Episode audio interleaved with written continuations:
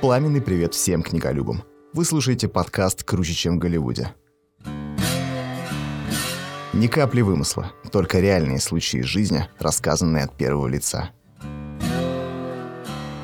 Удивительные истории человеческих судеб и сюжетный накал, способный переплюнуть многомиллионные экранизации.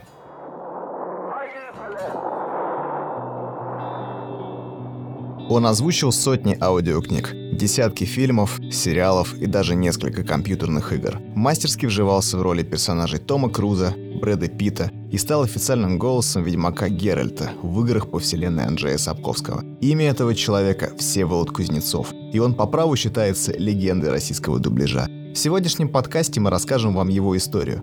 И, конечно же, обсудим новую озвученную им книгу из легендарного фэнтезийного цикла. А по промокоду Литрес Радио всех слушателей подкаста ждет 25% скидка на каталог Литрес. Заходите в раздел промокод на нашем сайте, активируйте купон и наслаждайтесь.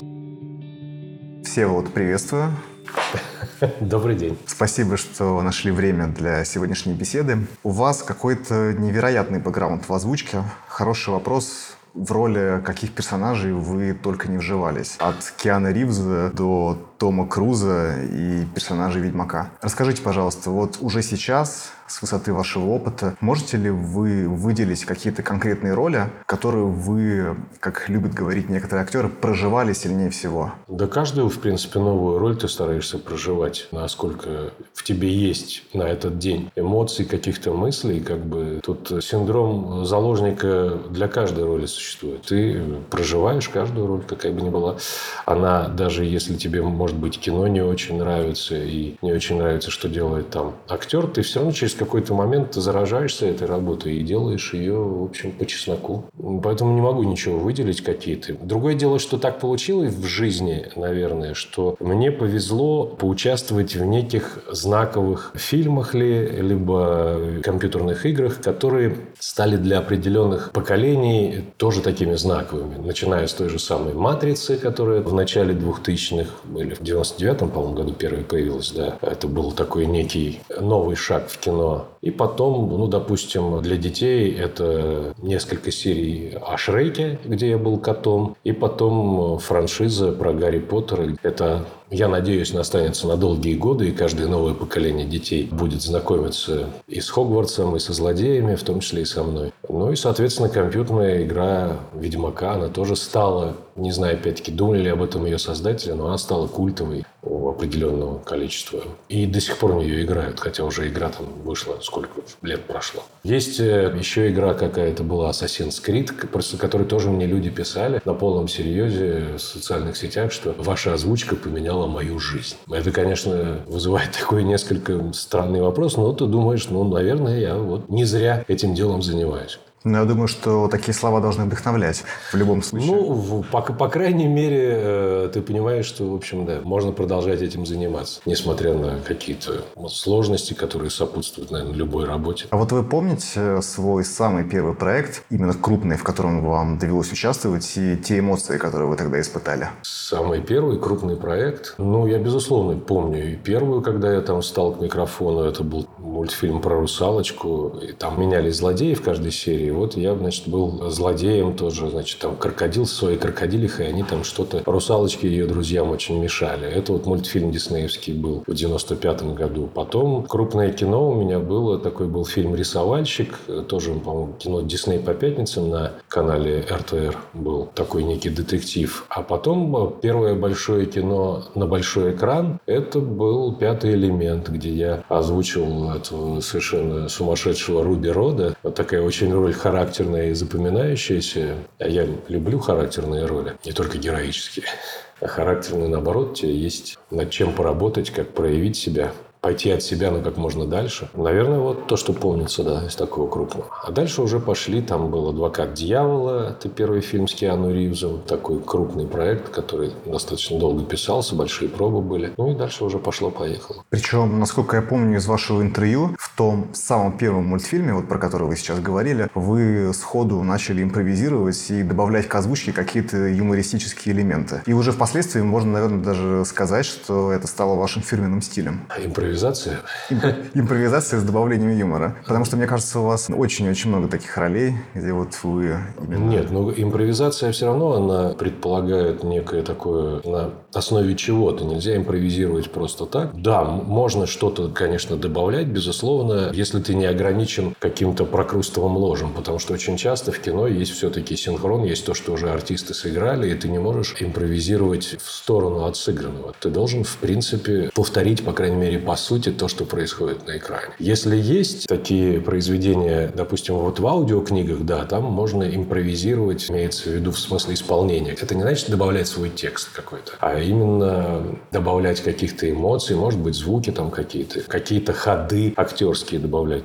Это я очень люблю. Я очень люблю все то, что происходит здесь и сейчас. Имеется в виду, я, к сожалению, не играю в театре, но за что я люблю театр, это за то, что ты можешь быть, вот это происходит здесь сейчас. Я люблю за это прямые эфиры. Хотя, может быть, иногда нескладно говорю и пользуюсь какими-то словами-паразитами, но мне нравится энергетика происходящего здесь и сейчас. В этом действительно есть свой неуловимый вайб, который можно прочувствовать вот только находясь в моменте. Причем, как понимаю, Ведьмак Геральт стал, наверное, вот первым персонажем, которого вы наделили вот какими-то качествами, которых в оригинальном каноне не было. Многие фанаты Но... Ведьмака даже вас за это часто попрекают. Нет, когда меня попрекали раньше, да, наверное, говорили, что в оригинальном каноне этого нет. В оригинальном в каком? В английской озвучке. Во-первых, польскую озвучку никто ж не слушал, да, а потом, если почитать Сапковского, меня обвиняли часто в том, что Геральт не эмоциональный, я его сделал эмоциональным. Но, черт побери, вот я сейчас, прочитав уже пятую книгу Сапковского, вижу, что у автора Просто это немножечко другая эмоциональность, она не открытая, но она внутренняя. И это, несмотря на то, что ведьмаки, они не люди-ведьмаки, да, но эмоциональность своя у них присутствует, она заложена у автора. Поэтому те люди, которые говорили, что ведьмак должен быть холодный и абсолютно ровный, они неправы, на взгляд. Не может такого быть. Ну и не интересен такой персонаж засушенный. Мне, допустим, неинтересно было бы играть в такую игру, когда ничего с актером не происходит. Он все время ровно, безэмоционально ничего не оценивает. Поэтому мы, по крайней мере, от английского исполнителя отходили в сторону какой эмоциональной мысль прежде всего у Геральта, скажем так. У нее нет открытых эмоций, но мысль должна быть эмоциональной. Как же иначе? Тогда некое действие продвигается, тогда и тебе интересно следить, тогда, как мне кажется, почему многие люди играют и не один раз. Потому что как раз интересно, что происходит за текстом. А когда за текстом ничего не происходит, ну, ты, в общем, как бы засыпаешь за игру, наверное. Я не знаю, я не играю. А как бы вы вообще охарактеризовали свой стиль озвучки? Есть ли у вас какие-то приемы, которыми вы пользуетесь раз за разом? Или, может быть, которую вы переосмысливали с течением времени? Вот я, например, обратил внимание, что есть довольно известные актеры дубляжа, у которых прям очень-очень сильно менялся голос. Сравнивать их подход в 90-е и сравнивать с тем, что происходит сейчас. Некоторые прям приходили к совершенно другой озвучке. И прям чувствовалось, что вот у них переосмысление. Но это же хорошо, когда у актера развивается, у него идет действительно какой-то, он в зависимости от опыта начинает э, меняться. Вообще актер не должен застаиваться не стоять на месте и пользоваться каким-то одним штампом. Конечно, любому артисту проще взять то, что, в общем, как бы уже много раз опробовано, и использовать это в других фильмах. Но лучше, конечно, пытаться найти что-то новое. И смею надеяться, что я как раз за то, чтобы искать какие-то, в зависимости от э, материала, над которым ты работаешь, какие-то новые приемы. Безусловно, ты используешь что-то из наработанного, да, но, как говорил Станиславский, нужно найти что-то, потом отказаться от него и идти дальше в применении к работе. Вот я стараюсь так. И у меня тоже менялись взгляды, допустим, от того, как нужно озвучивать за кадр, что в дубляже нужно. И я понял с годами, что не нужно слепо следовать за оригиналом, пытаться его копировать, потому что копирование – это всегда хуже оригинала. Нужно стараться наполнить персонажа, играть близко к нему, но при этом играть вместе с ним. Хорошую фразу сказал мой друг и замечательный актер дубляжа Владимир Антоник в одном из интервью. Он сказал, что я понял, что когда я озвучиваю, я просто считаю, что это я сам сыграл, я снялся, я озвучиваю себя. Это моментально сокращает дистанцию между тобой и персонажем. Вот, что ты не просто кого-то озвучишь, ты озвучиваешь себя. Поэтому все эти мысли и чувства твои. Другое дело, что как у Микеланджело, когда он статую, значит, там нужно себя ограничивать, как бы не всего себя тащить порой в какую-то роль. Нужно посмотреть, это не брать, а это взять, допустим, это использовать. И у меня голос поменялся, на самом деле. Сейчас у меня иногда просят какую-то рекламу озвучить, как в «Матрице» 99 -го года. Я говорю, ну, в общем, как бы за время пути собачка могла подрасти, потому что как бы не хотите, но не могу я, наверное, звучать уже на 30 лет. Ну, хотя, может быть, и могу там голосово говорить повыше, но опыт ты его никуда же не денешь, его не спрячешь. Сложно мыслить уже как 20-летнему человеку. Хотя артист должен пытаться это сыграть, конечно. А вот вы сами какие эмоции испытываете, когда переслушиваете свои старые озвученные роли, например? Ну, я не переслушиваю так, чтобы найти где-то и послушать. Так натыкаешься на что-то. Ну, тут вот, в общем, смотрел одно из старых озвученных фильмов, и что-то мне нравилось, что-то не нравилось, допустим. Порой ты натыкаешься на что-то, думаешь, блин, это я, надо же вообще, как, как, как? Вообще, как это удалось, как это... Причем я не помню, как это было, что я такого делал, что так получилось. А чем-то ты недоволен в силу разных вещей. Все-таки это же фабрика производства. И когда ты актер, не все зависит от тебя, потому что режиссер может, допустим, взять не тот дубль. Либо он настаивает на своем, ты доверяешься режиссеру, идешь за ним и заходишь немножечко не туда и себя думаешь, что вот я, я был прав тогда, допустим, не надо было так делать. Грубо говоря, не надо было это шепотом играть, потому что все вокруг играют громко, а ты говоришь шепотом, выглядишь здесь как дурак. Поэтому, ну, это я примитивно так объясняю. Это, скажем, всегда работа над ошибками. Но не то, что такое, как бы я себя послушаю, господи, какой. Нет, это работа. Но, как понимаю, вы считаете, что вот эта самая работа над ошибками, она очень-очень важна каждому актеру, правильно? Естественно, если ты хочешь развиваться, как бы, для чего ты ходишь в кино? Во-первых, с детьми посмотреть детские фильмы, а потом послушать и работу себя, и коллег, и товарищей, и какие-то определенные выводы для себя делать на будущее. Да, чтобы иметь возможность скорректировать дальше в работе те ошибки, какие-то упущения, которые происходят, естественно, в процессе работы, либо, наоборот, те плюсы, которые ты видишь у других ли актеров, их можно себе в копилочку тоже принести и потихонечку стащить какую-то либо характерность, либо прием. Это твою палитру будет актерскую обогащать. Но не бывает такого, что вы, допустим, совершенно случайным образом наткнулись на фильм, который вы озвучивали, посмотрели его, и чтобы в этот момент у вас проснулся такой внутренний перфекционист и сказал вам, неужели это озвучивал я? Я бы сейчас сделал все совершенно по-другому. Да, бывает. Да? Ну, ну уж так уж совсем все прям нет. Ну, наверное, настолько плохо. Я, по крайней мере, еще не наталкивался. Да, нет, а что-то хочется, да, сделать по-другому, естественно. Тут э, ты плюнул в вечность, уже куда деваться, отвечай за то, что было. Но потом, это опять-таки, меняются вкусы с возрастом. То, что тебе тогда казалось правильным, сейчас кажется уже немножечко по-другому. От этого, конечно, никуда не деться. Неизбежный процесс.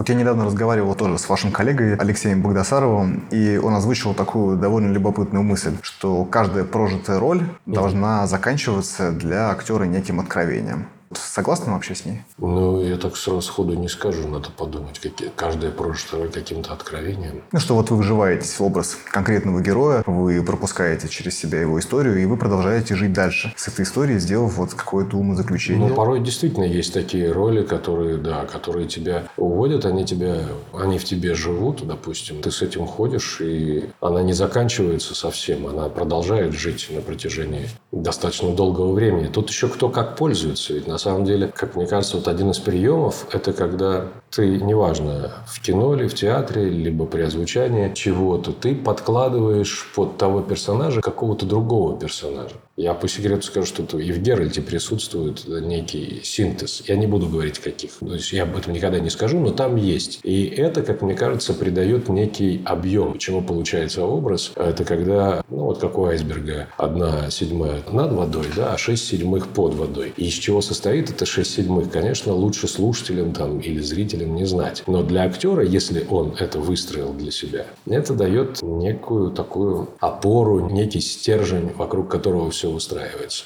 Поэтому мне часто, ну, когда я был совсем молодым, меня увлекали какие-то роли, которые я видел в театре или в кино. Допустим, вот «Человек дождя» я ходил и очень долго после фильма был, значит, больной ролью Дастина Хоффмана. Вот он во мне жил, и я как бы его внутренне изображал. И девушка, с которой, значит, тогда мы встречались, она поэтому, наверное, не выдержала да, такого периодического. А ты ничего не можешь с собой поделать. Тебе это живет, и ты, значит, ты разговариваешь, как Дастин Хоффман или прочее, в самые непредсказуемые моменты. Или мне очень нравилось, как, допустим, Володя Стеклов играл Шарикова в спектакле «Собачье сердце» в театре Станиславского. Я ходил это смотреть несколько раз, и тоже он мне настолько жил, настолько это было заразительно, здорово, что я был молодым тогда студентом, а актером. Это мне помогало, но вот это как бы даже чужая роль, она во мне отражалась и жила какое-то время. Естественно, те какие-то даже я уже много раз приводил пример на том же, допустим, Волан-де-Морте. Я тренировался на своих детях. Я ничего не мог поделать. Они мне уже говорили, папа, перестань. Но я как бы все равно пытался там. Саша Кузнецов.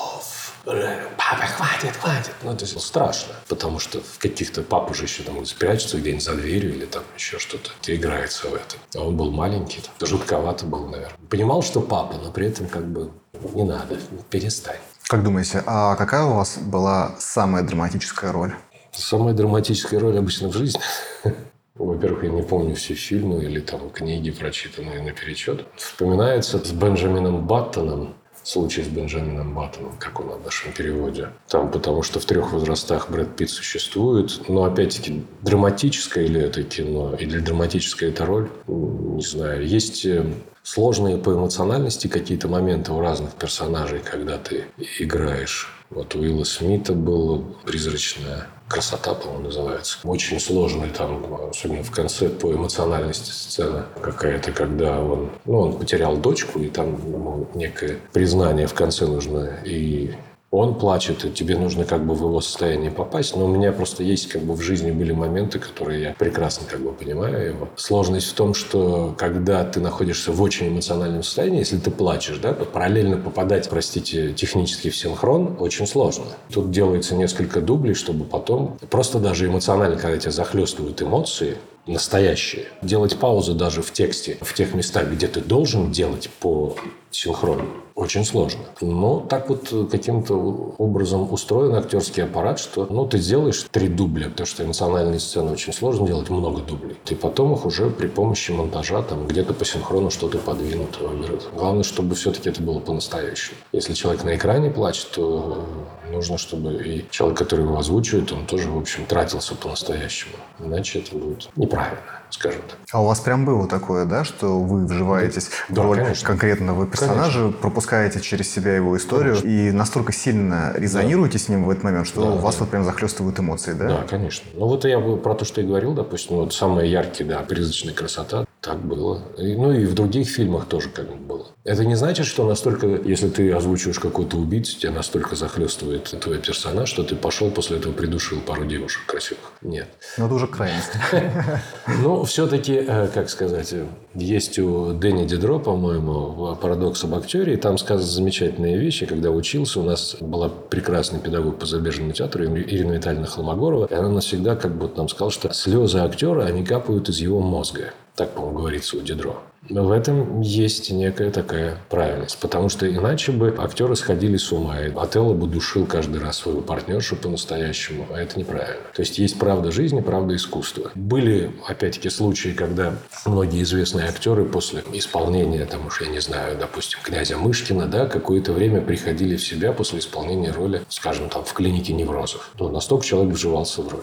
Правильно ли это или неправильно? Это сложный такой достаточно вопрос, но у гения всякое бывает. Поэтому ну, надо вживаться в роль. Все-таки какую-то грань... Вот как дети, на самом деле, они, когда играют, они понимают, что есть некая грань, которую нельзя переступить. И они, допустим, из окна уже не выпрыгнут, несмотря на то, что они играют, допустим, в какую-то такую игру. Все-таки понимают, что там находится что-то, что переступать нельзя. Вот актер должен быть как ребенок. Он должен очень сильно верить в то, что происходит, но при этом все-таки не переходить какие-то грани. И при этом смотреть на сюжет, в котором он участвует. Сюжет, таким, сюжет, таким же бескорыстным взглядом, да, да, ребенка. На сюжет, на партнера, да, нужно очень сильно это зависишь от партнера, конечно. Это на самом деле выручка очень большая. Когда ты не знаешь, что делать, тебе нужно заниматься партнером. Неважно, в интервью ли это, или в кино. В аудиокнигах, с одной стороны, вроде как партнера нет, но он есть. Когда ты работаешь над аудиокнигами, у тебя есть партнер какой? Во-первых, звукорежиссер, который тебя пишет. Потом есть невидимый, но присутствует зритель. Все равно ты должен понимать, для кого ты читаешь. Так или иначе, но ты, когда у тебя есть эта сфера, у тебя задача не просто там прочитать книжку какую-то, а именно передать какие-то свои мысли, эмоции, воздействовать на зрителя, ты должен себе этого зрителя представлять. Одно дело ты читаешь для детей 10 лет, одно дело там ты читаешь для, допустим, не знаю, дом престарелых. От каждой книги ты уже отталкиваешься сам, себе примерно представляешь зрителя. Либо представляешь картинку, которая внутри тебя, и пытаешься эту картинку, значит, передать. Там тоже партнер присутствует. А вот вы вообще верите э, в такое словосочетание, как фатальная роль? Что вот, допустим, роль, она сама по себе является чем-то паранормальным, метафизическим, что вот, допустим, когда актер вживается в какую-то определенную роль, в которой герой изначально имеет, допустим, не самый хороший mm. бэкграунд в плане прошлого, является не самым положительным персонажем, ну вот как Джокер, например, то это действительно может как-то оставлять отпечаток на всей его дальнейшей жизни. Да. Ну, я так скажу, некоторые э, вот не озвучивают людей, которые погибают. Есть такое суеверие у кого-то. Кто-то, значит, еще какие-то, значит, э, есть. Я, честно говоря, у меня нет такого. Многие еще говорят, что вот произведение Михаила Булгакова, там «Мастер Маргарита», как бы оно часто очень мстит, но это, опять-таки, мне кажется, несколько притянутым. На основе каких-то примеров притянуто, хотя сам тоже не знаю.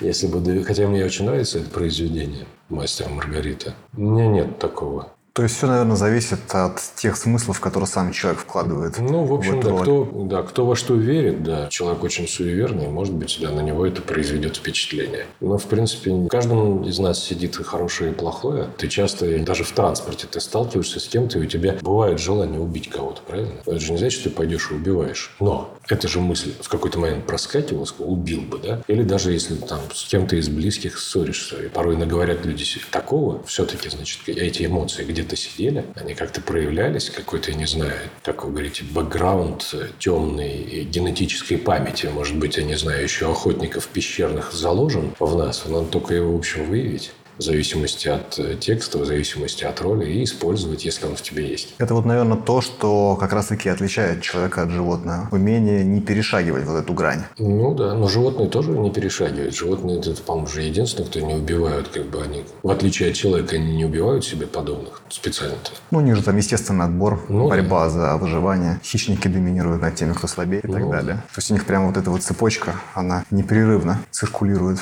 А вот вы говорили пару минут назад про эмоции. Можете рассказать, какие вообще чувства вы испытывали, когда озвучивали «Ведьмака»? Вот как раз-таки недавно вы подарили голос новой части.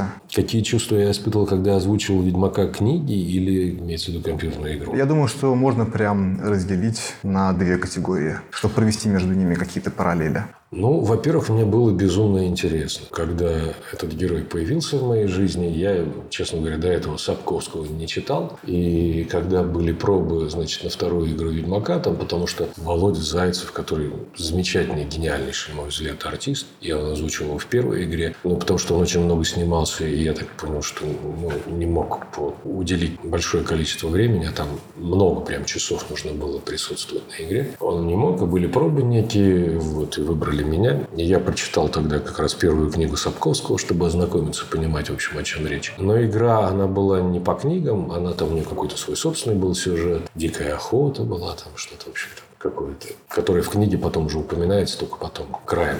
Он там потеря памяти у него какая-то была, он что-то что-то не помнил. И это очень интересно всегда актерски к этому подстроиться. То у него бурные взаимоотношения с женщинами, значит. Это тоже было интересно в игре. Какие-то отношения с нечистью. Ну, в общем, было что играть. Мне было очень интересно. И потом режиссер мне очень помогал, Евелина Новикова. В игре я имею в виду. Как-то мы, в общем, как бы нашли этого персонажа, пришли к нему. И надо отдать должное польским создателям, что они как раз не были против некой большей эмоциональности по сравнению с э, английским актером. Когда мне предложили на СТ еще озвучить книгу, я, в общем, как бы с удовольствием согласился. Потому что герой по-прежнему, он жил во мне, он живет во мне, там, к нему есть интерес со стороны людей. Мне было интересно. Но в книге помимо голоса Геральта там же еще куча других персонажей. Вот мне было интересно, как выстроить этот такой аудиоспектакль силами одного актера так, чтобы это все было живо каким-то образом. Какие эмоции я испытывал? Ну, в общем, э, в начале эйфорию при первой книге, а дальше ты уже думаешь о том, как бы тебе сделать, чтобы остаться где-то на одном уровне,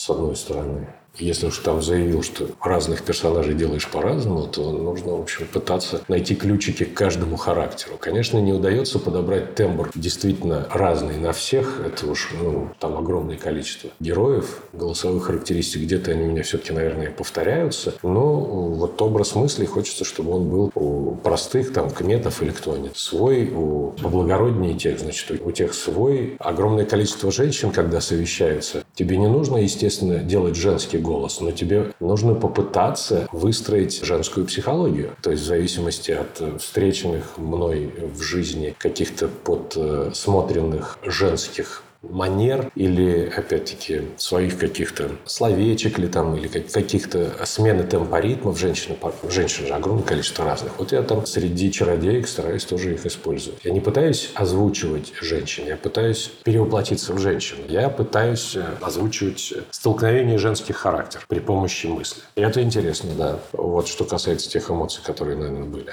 А насколько сильно отличался ваш подход к озвучке игры и озвучке аудиокниг? Ну, во-первых, в игре я озвучиваю только одного персонажа. Там есть э, режиссер, там есть канва, которую я не знаю, и порой очень сложно, как бы, чтобы тебе это заранее там показали или рассказали. Там есть свои ограничения, есть тебе нужно попасть в строгий какой-то хронометраж, ты этим порой ограничен. Есть не строгий хронометраж, есть где там можно было играть как хочешь, в смысле тайминга. В книге этого нет. Ты этим не ограничен, ты делаешь как хочешь. Но здесь у тебя огромное количество количество других персонажей. Здесь нет режиссера. Здесь я сам исполнитель и режиссер, скажем так. То есть я прочитывал книгу заранее, примерно себе представлял, каким ходом я буду идти, где буду что-то менять в книге. И потом на записи уже старался это сделать. Иногда это меня уводило от тех мыслей, которые я себе придумывал, но это нормально. То есть моя актерская природа повела меня, допустим, там, чуть дальше. Не то, что я дома репетировал с книгой, я продумывал до этим. Когда приходил на запись, я старался, в общем, это каким-то образом осуществить. Вот вы озвучиваете и озвучивали большое количество разного контента, причем отличающегося друг от друга форматами. Это и рекламные ролики, и аудиокниги, фильмы, сериалы. Есть для вас какой-то формат, в котором вы чувствуете себя наиболее комфортно? Или же вам, как профессиональному актеру, вообще не принципиально, во что вживаться, где? Везде есть какая-то вот своя неповторимая эстетика. Тут зависит э, от сопутствующих каких-то окружающих факторов, как то, что, допустим, в кино там все-таки существует много ограничений, с которыми ты должен бороться. Как то, опять-таки, прокатчики кино, которые порой лезут и в текст, и в актерскую игру. Так как я еще работаю режиссером дубляжа, я с этим часто сталкиваюсь. И у тебя очень много порой сил уходит на то, чтобы доказать какие-то простейшие вещи, которые люди не очень понимают, но они в них залезают. И игнорировать это не удается. Порой с этим приходится мириться, потому что, опять-таки, не ты главный здесь. Я предпочитаю всегда все-таки стараться отстаивать свое мнение, насколько возможно, но какие-то вещи, к сожалению, приходится уступать. И процентное соотношение творчества и разгребания этих Авгиев конюшен, оно там, скажем, 15% творчества и дальше разгребание конюшен. Что касается рекламы. Там тоже, опять-таки, присутствуют заказчики, которые, может быть, э, видят все как-то иначе. Там. И у тебя тоже уходит сила на то, чтобы их переубедить. В аудиокниге все в этом смысле гораздо прозрачней. Ну, по крайней мере, может быть, мне уже в силу того, что опыта не стараются навязывать ничего. Я считаю, что если позвали меня, то есть, естественно, люди хотят услышать, как я то или иное произведение интерпретирую. И здесь ты зависишь только сам от себя. И краснеть придется только тебе самому, если что-то не так. Вообще, на самом деле, я вот и студентам говорю, что ответственность за то, что ты озвучил, на самом деле и в кино даже. Ты не будешь потом объяснять, что это тебя заставили, кто-то режиссер заставил, продюсеры, там, прокатчики, дистрибьюторы. Нет, первым будешь стоять ты в списке. Если что, все косяки будут валиться на тебя. Почему там нужно стараться отстаивать? Те люди, которые настояли на какой-то глупости в переводе, они не будут засвечены. Будет стоять прежде всего твоя фамилия. Ну, вот в аудиокниге мне нравится некая свобода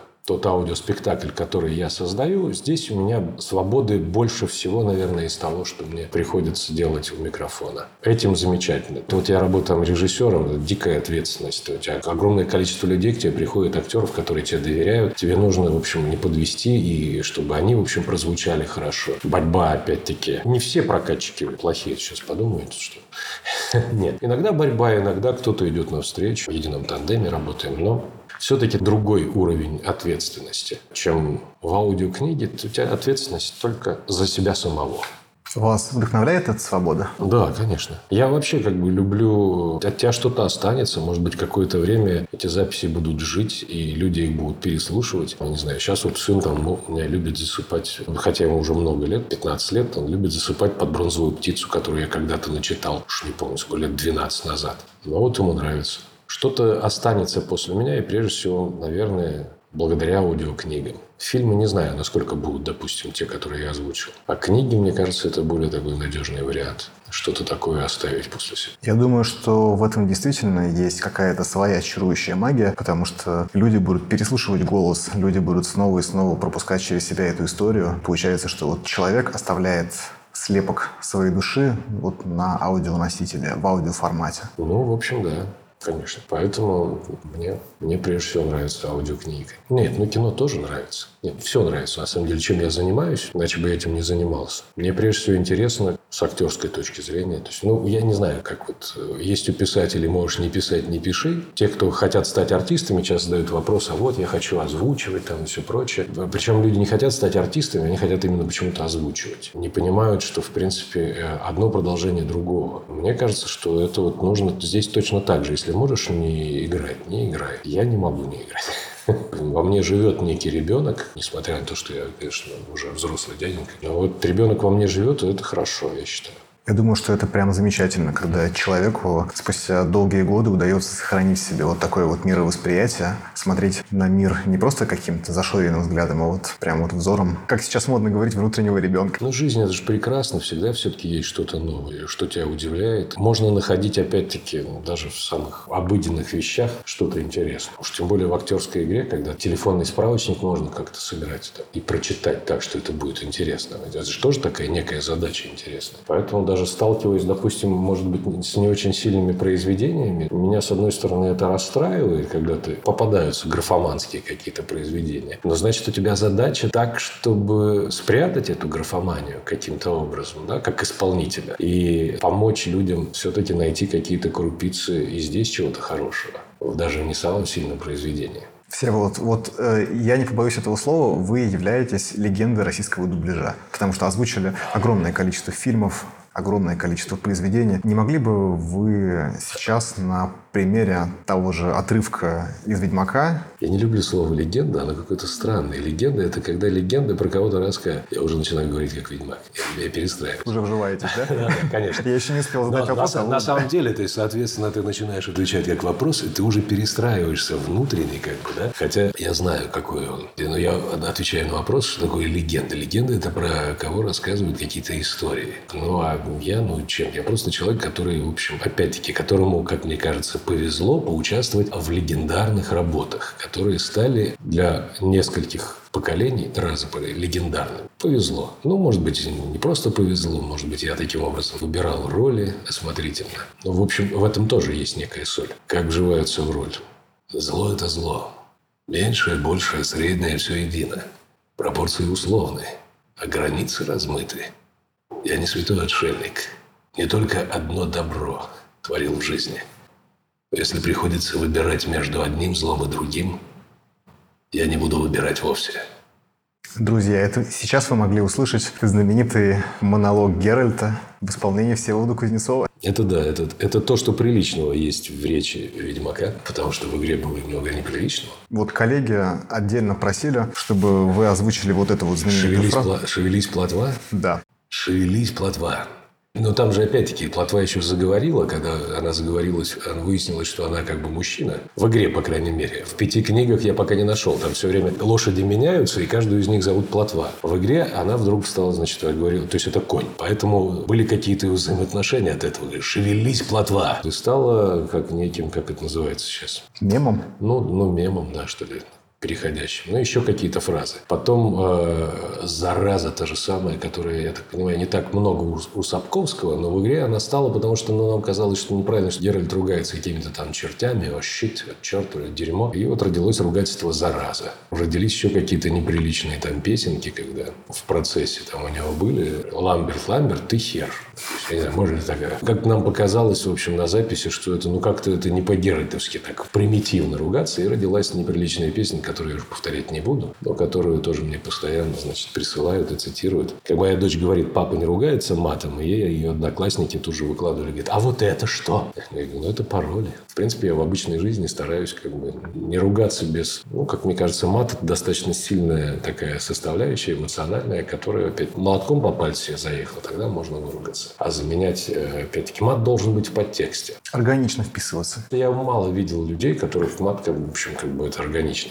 Есть кому он идет, а большинство все-таки он более грубый наш мат, чем английский. Меня как коробит. Ну, может быть, я так воспитан, просто как в советское время. Меня коробит, там, когда девушки выражаются. Ну, другое поколение. Причем, мне кажется, что у нас сейчас очень-очень сильно изменилось восприятие мата. Потому, ну, что, сейчас... потому что если раньше прям было какое-то табу на его ну, использование, ну, сейчас, то сейчас, сейчас да. пытаются, вот как я уже сказал, органично его вплетать. И местами ну, это даже выглядит, наверное, неплохо литературно. Места, местами, да. Ну, вот я, допустим, мне кажется, что одна из самых прозрачных лирических э, повестей о любви у Юза Лешковского, Николая Николаевича, она написана при помощи помощи мата, потому что там главный герой – это зэк. Ну, просто хрустальная вообще повесть. Много мат, но он там абсолютно на месте. Мне очень нравится. Можно цитировать. Ну и я думаю, наверное, еще очень важно понимать, и слушателям в том числе, что у нас в России очень и очень большая и богатое в использовании русского мата. То есть достаточно вспомнить там тех же поэтов Серебряного века, Есенина, Маяковского, которые как раз-таки органично использовали его. Ну, может быть, да, я не знаю, я с ними не сидел, как бы не разговаривал. Ну, в своих стихотворениях. Ну, в стихотворениях, наверное. А вот ну, из людей, с которыми я сталкивался в своей жизни, у меня был, допустим, был тренер по футболу, который феерически ругался матом. Просто фантастически это заслушаешься. Это можно было помереть еще. Вот я встречал там пару артистов, которые, ну, тоже, и это было прям очень вкусно не грязно, да, а все-таки у большинства ну, это получается не всегда хорошо. Поэтому, мне кажется, каждый человек должен для себя сам решать, насколько вкусно. Я вот понимаю, что, опять-таки, я умею феерически ругаться. Я вот одну передачу пишу э, под эфир, когда, и там очень ругаюсь на редакторов, которые... Вот там как бы я себе позволяю очень сильно ругаться. Я надеюсь, что звукорежиссер это не выкладывает никуда. Ну, потому что там много плохо написанного бывает, либо начитанного, то есть такое в проброс, и тебе нужно потом это сделать сделать из этого, в общем, красивое и действенное что-то. Вот там меня прям сильно так раздражает, и я ругаюсь. Не просто ругнулся, а проявил актерскую экспрессию. Ну да, да там доводят так. Но здесь, конечно, самое важное – это не перегибать палку. То есть то, вот о чем мы до этого говорили. Ну, нет, огромное количество произведений существовало и без мата, а мат был в подтексте, и все было понятно. Тоже, в общем, как бы действовало. Ну, а актеры как, на самом деле, и как меня учили, если можно что-то сыграть без текста, то лучше сыграть без текста. Если можно сыграть без мата, то значит это можно сыграть без мата. Мат должен быть внутри. А это такой просто более легкий способ, как раньше вот артист, чтобы в кадре, значит, он не умеет сам думать, но чтобы он выглядел думающим, ему давали сигарету, значит. Потому что хотя как курит, он вроде как думает. Также и сейчас, когда артист э, легче эмоции зацепиться, значит, произнося мат какой-то, тогда вот сейчас используют э, в кино там мат. Это проще, как мне кажется. Более простой ход. Если можно без него, нужно без него. Но сейчас нас опять-таки немножко задвинулись понятия, потому что сериалы большинство, допустим, э, люди снимаются, и они... Это просто говорение текста в кадре, говорящие головы. Они не играют текст, они его проговаривают. Это такой аудиотеатр в формате видео. Я не про все сериалы огульно, но часть их огромная. Это опять-таки зависит от сроков производства, от проработанности режиссером и прочее. Некоторые сериалы сваливаются просто в какой-то аудиокнигу.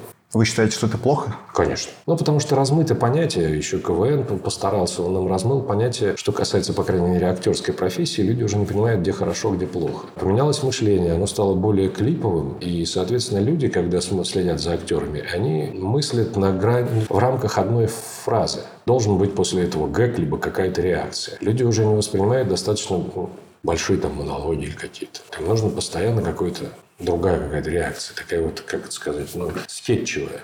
Это не очень хорошо с точки зрения актерской профессии. Если раньше ты следил за игрой великих актеров, и ты думал, как это вообще сделано, как здорово. А сейчас ты смотришь на половину артистов, и ты понимаешь, что ты можешь сделать это сам. А вот вы обратили внимание, насколько вообще изменился подход к озвучке, допустим, в 90-е старой школы, например, я не знаю, насколько его корректно так называть, и уже новые в исполнении тех актеров, которые озвучивают сейчас. Вот есть какая-то принципиальная разница? Ну, смотрите, тут поменялось в связи со всякими техническими новшествами, процесс поменялся. Если раньше все писались вместе, все, кто занят в сцене, они у микрофона и были вместе присутствовали. В этом был плюс, потому что когда у тебя партнер перед тобой, тебе все-таки легче обрести какую-то химию химию. Но в этом есть и минус порой, потому что сейчас все пишется по отдельности из-за технических требований, то, что звук такой в кинотеатре, что люди разного роста, уже на них одинаковый микрофон не выстроишь э, с разным посылом, просто он по-разному будет существовать. Поэтому сейчас пишется все отдельно. В этом есть тоже свои плюсы, свои минусы. Тебе сложно, соответственно, без партнера. У тебя партнер тот, кто в оригинале, значит. Да? Либо тебе уже дают, если ты пишешься вторым или третьим, тебе дают записанного партнера в уши. Это тоже помогает. Я кстати, когда озвучивал «Ведьмака» в компьютерной игре, старался идти по своим сценам уже с озвученными партнерами. Тогда я доминировал. Ну, не доминировал, мне было легче выстроить диалог. То, что важно в любом искусстве, чтобы люди разговаривали по-настоящему на сцене ли, на экране, при озвучке. И за счет вот этих технических сложностей отличается процесс. А, раньше можно было посмотреть кино заранее. Всей группе, которая потом будет озвучивать это кино, и они садились, им показывали кино. Сейчас нельзя из-за борьбы с пиратством очень большие ограничения, и порой даже люди, которые непосредственно вот смотрят, должны работать над фильмом, они входят через пять паролей на какой-то сайт, тот же переводчик, и он может переводить только онлайн. Это создает очень сильные дополнительные сложности, естественно, может вести к некой потере качества, потому что это сложно. Либо экран защищен вообще, то есть как бы у тебя черный экран, и только на тех, кто появляется в кадре, появляется либо кружочек, либо там какой-то квадратик. Да? Соответственно, ты не видишь весь антураж, не видишь, э, в каком зале это происходит. Это все тоже ведет к неким потерям. Но при этом должен сказать, что все равно современные актеры, многие научились работать и даже в таких условиях и достаточно качественно, как мне кажется. И есть вещи, которые, допустим, в советском дубляже там, что люди первого плана, что второго, что третьего, даже эпизоды, они должны были быть с какими-то красивыми голосами, с очень четкой дикцией, что не всегда правильно. Есть фильмы, где все-таки человек э, некого бомжеватого вида, он не должен говорить правильно, он должен говорить с какими-то эффектами фикции. Сейчас э, ну, вот есть актеры разные, с эффектами фикции в том числе, но они, конечно, не озвучивают часто, но в каких-то там второстепенных ролях часто вот я зову как режиссер. Потому что что, мне кажется, это больше правда жизни. Поэтому говорят, что советский дубляж действительно был лучшим в мире. Но я должен сказать, что и советская актерская школа была одна из сильнейших. Сейчас мы потеряли. И я должен сказать, что российский дубляж, он может быть даже в лучшем, на более высоком уровне, чем российский кинематограф. Посмотрите, там, допустим, Сережа Бурунов прекраснейший ворвался в кинематограф, хотя он в дубляже давным-давно прекрасно работал. Есть еще огромное количество артистов, которые в силу ряда обстоятельств, они не присутствуют сейчас на экране, но и тот же еще величество случай какой-то должен быть. Окажись они там, и они, в общем, будут в порядке в большом шоколаде. Это уже как бы другой как бы, вопрос, как, как устроен кинематограф. Вот я был очень и очень сильно удивлен, когда в прошлом году вышел сериал «Ведьмак», и вас не позвали туда в качестве человека, который озвучивал бы весь этот сериал. Потому что, мне кажется, это было бы вполне логично. Как вообще велись какие-то переговоры, связывались нет, с вами? Нет, нет, не велись, поэтому тут вопрос как бы не ко мне, почему меня не позвали даже на пробы. Скорее всего, то есть, наверное, у людей, которые занимались этим, есть какое-то объяснение этому. Ну, хотя там все-таки другой артист я к этому отношусь спокойно. Обиделся ли я? Нет, абсолютно, потому что мой Ведьмак уже есть, и он никуда не делся. Он уже будет, и огромное количество, опять-таки, людей играл. Там были разные Гамлеты, были разные Сирано де Бержераки, разные там Треплевы, там еще количество людей. Также, опять-таки, если Ведьмака будет кто-то играть еще или озвучивать кроме меня, это нормально. А люди уже выбирают того, кто им ближе. Мне кажется, это не очень правильно тоже как бы привязываться уж теперь навсегда к одному и тому же актеру. Вы, кстати, вообще смотрели сериал? Нет. Не потому, что я не озвучивал, я смотреть не буду. Вот так как-то получилось, что нет. Не дошли руки еще. Чукчи не читатель, Чукчи писатель.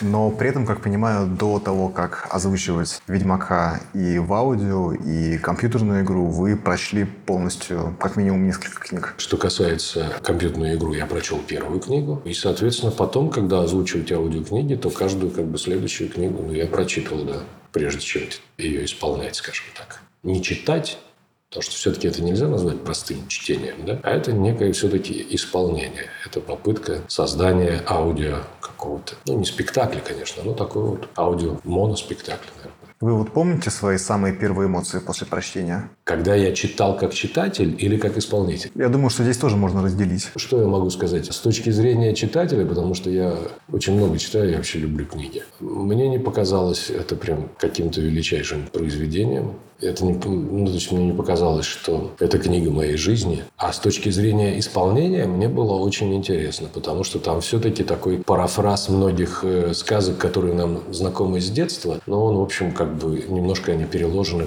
по-другому Сапковский, как каким-то образом переформатировал, переложил там, да, что-то придумал еще. То есть, как бы какие-то нечисть какая-то тоже, в общем, с одной стороны знакомая, с другой стороны незнакомая. И там есть все-таки э, что играть, э, есть над чем поработать. То есть мне как исполнителю это было интересно. И когда у тебя получается то, что задумано, то, что ты не знаешь, получится или нет, да, ты вот продумал даже какие-то режиссерские ходы, а возле микрофона, но то, что не получается, с одной стороны, там можно перечитать. Но, скажем так, опять-таки, мыслим не реплично, не одним предложением каким-то, да, актера, а кусками. И вот мне хочется, чтобы вот именно кусок получился по динамике. Мне, конечно, я очень был рад, когда последнее желание получилось таким, каким вот я его примерно себе представлял.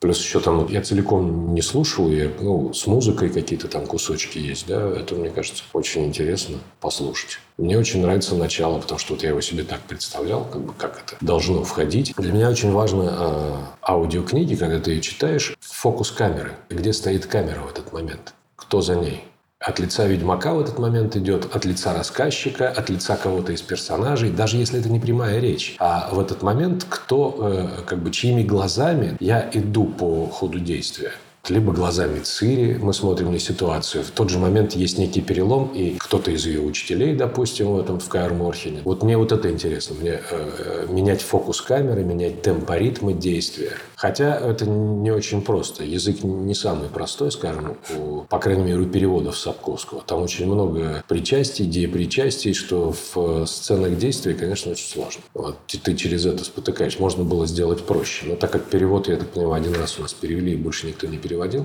Если бы это было в моей власти, я бы подредактировал бы. Я не знаю, по-польски так ли, то есть, может быть, пытались сделать огромное количество шепши-шепши, что было бы такое. Поэтому там постоянные все поглощающие, вот это вот. И когда идет какая-то драка, и через вот это вот продираться очень непросто с исполнительской точки зрения. Я не знаю, как на слух людям, но исполнители, в общем, как бы стараешься с этим бороться тоже. А есть ли герои, кроме Геральта, которые запомнились вам больше всего, с которыми вы прям, возможно, даже резонировали внутренне? Ну или которые просто показались вам яркими и харизматичными персонажами, которые достойны внимания? Мы говорим про кино, про книги, про все, да? Да. Был такой фильм, знакомьтесь, Джо Блэк, где Брэд Питт играл двух персонажей. Простого парня, и он э, потом в него вселялась, в тело этого парня вселялась смерть. Вот это было интересно. Ну, вообще мне Брэд Питт очень интересен как актер, когда он придумывает какие-то разные там... У братьев Коинов он немножечко дурачок. Допустим, в «Друзьях Оушена» в трех фильмах тоже у него, в общем, интересный ход мыслей. Интересно было, как Волан-де-Морт, опять-таки, развивался, и голосовой тоже развивался, потому что вначале у него мало плоти, голос такой более бестелесный, а потом, когда он обретает плоть и силу, то и у него, в общем, голос энергетика наливается. Интересно было, когда тот же Рэй Файнс озвучивал Онегина. Снял свое кино специально к юбилею 200-летия Александра Сергеевича Пушкина. Мы, к сожалению, не сняли ничего. А вот Рэй Файнс очень любит Пушкина, хотя у него нет стихотворного варианта. Они сняли. И у него, то есть, он такую протягивал свою некую дьявольскую тему в искусстве, которая присутствует у него, как у актера. И у него в Онегине это есть. И я подумал вначале, что ну, это Файнс немножко выдумывает. Но когда потом стал перечитывать Онегина, как, ну, и там, когда парафраз этот самый, «Когда же черт возьмет тебя?» К дядюшке обращение. А потом, а когда же он придет за мной? И действительно, когда перечитываешь роман, есть части это какая-то такая некая дьявольщинка. И в Онегине тоже. Вот это было интересно озвучивать. Много, в общем, ролей из того, что с тем я сталкивался. А если на примере персонажа Ведьмака, кто вот он показался ярким, помимо того же Геральта, например? А, кроме Геральта, я садник без головы, у меня имена вылетают уже сейчас кого-то из краснолюдов, которые, они бывают очень яркими, там, возглавляет кто-то банду каких-то краснолюдов, которые помогают Геральту яркий такой персонаж. Какие-то из э, волшебников, которые противостоят Геральту. Ну, не только Геральту, а Йеннифер там и прочее. Противоположный такой. В принципе, все достаточно так, вот такие рельефные, выпуклые. И, в общем, как бы интересно в этом существовать. Кстати, друзья, недавно мы опубликовали в Литре журнале статью, в которой подробно рассказали о пяти известных ведьмаках помимо Геральта. Поэтому настоятельно рекомендуем да. прочитать, ознакомиться. Возможно, откроете для себя какие-то интересные имена. Что касается Ведьмака, я совсем недавно узнал. У меня была моя двоюродная сестра в гостях, и мы там разговорились. И оказывается, что вот моя бабушка, у нее был ее дедушка, ведьмак из-под Киева. Это действительно, то есть это не, не байка, не, не легенда не какая-то, а он был печником и умел заговаривать какие-то у животных какие-то болезни, в том числе и у людей, а еще его звали заговаривать пожары. И это выяснилось, потому что ну, вот у меня двоюродная сестра долго с нашей бабушкой жила, и та ей рассказывала про ее дедушку, то есть мой, получается, прапрадедушка был ведьмаком откуда-то из-под Киева. Я подумал, да, значит, все не просто так сошлось в судьбе. Ну, это прям такая очень символичная и в то же время кинематографическая история получается. Ну, в общем, да. Насколько это передается из поколения в поколение, это правда, не, не выдуманность. Кстати, поскольку наш подкаст называется «Круче, чем в Голливуде», можете ли вы вспомнить вот так вот сходу какую-то историю, которая происходила в вашей жизни и которая могла бы по сюжетному накалу дать фору голливудским экранизациям? Вот было ли что-то такое? В жизни моей? Да. Много чего было, поэтому я бы Порой, когда ты оглядываешься на какие-то вещи, и тебе кажется, что если бы это экранизировали, то сказали бы, что все это выдумано. Что ну, это как бы навертели, как в сериале, что так не бывает. Но я, честно говоря, не буду рассказывать про это. Потому что некоторые вещи лучше пусть останутся. Да, хорошо. Со мной.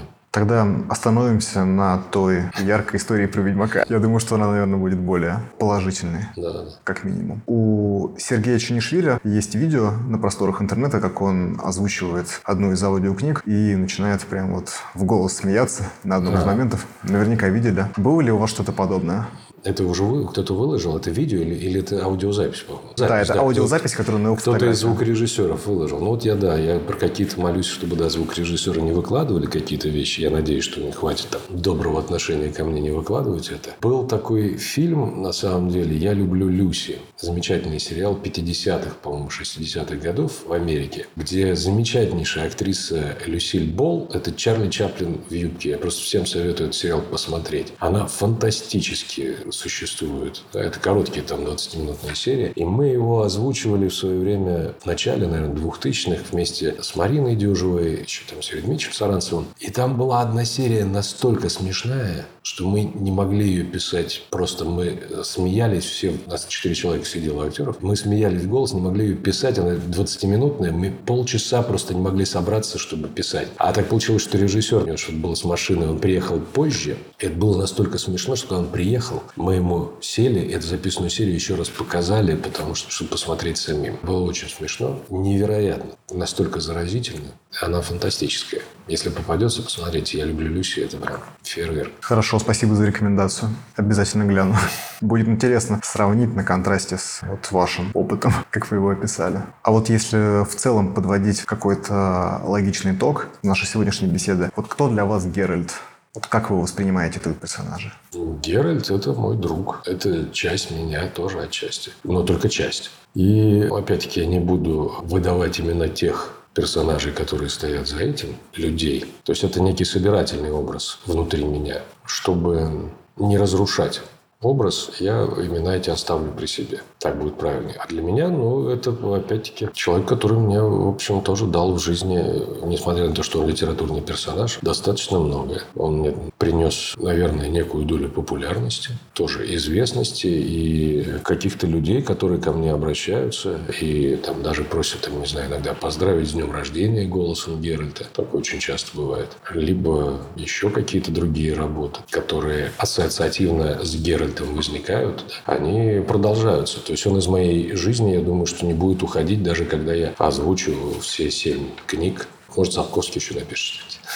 Это, наверное, в очередной раз подчеркивает то, что это действительно яркий герой. Ну и вы, в свою очередь, его великолепно переосмыслили, дополнив каким-то своим актерским видением, теми качествами, которых у него, возможно, не было изначально. Ну, не знаю. Я думаю, что все у него было. Я думаю, что все это есть, это заложено в литературном материале у него было, а я просто подобрал верные ключи. Не только к нему, но и время требовало такого героя, и он появился, как мне кажется. Значит, людям это было важно. Не просто так. Ведь э, люди, которые, может быть, никогда не читали книг, но после игры они взяли и прочитали Сапковского, до этого не читая уже есть тоже положительный момент. Либо наоборот, кто-то поиграл в игру. Но что-то с людьми произошло, что-то они переоценили, потому что все-таки действительно Геральт, он борется со злом при помощи какого-то своего кодекса, внутреннего кодекса ведьмаков, но и человеческого кодекса тоже. Как-то ему удается, в общем, несмотря на и отрицательные какие-то стороны, но вести вперед к победе добра. Это вообще очень-очень важно. Действительно, потому что сейчас все стерто, все, грань как бы уже не все черное и белое. Да? И вот как-то Геральту удается даже вот в этом серо-буро-малиновом мире делать верный выбор. То есть все-таки очень символическая история получается по меркам нашего современного мира. Может быть, да. Почему-то же так произошло. Я не знаю, как в англоязычном мире, насколько он как бы... Хотя ну, почему-то стали сериал снимать тоже. Как-то это пришло тоже после игры. Наверное, все-таки время требует этого героя. И последний вопрос.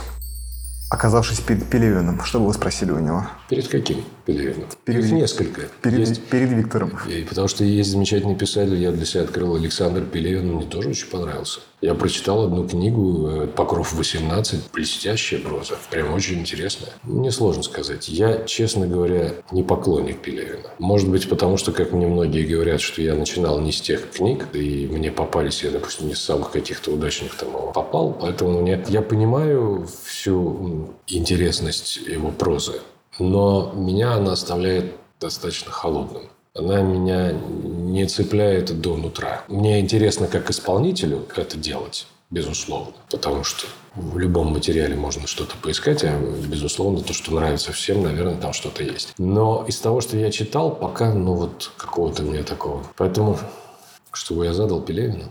Why you so serious, son?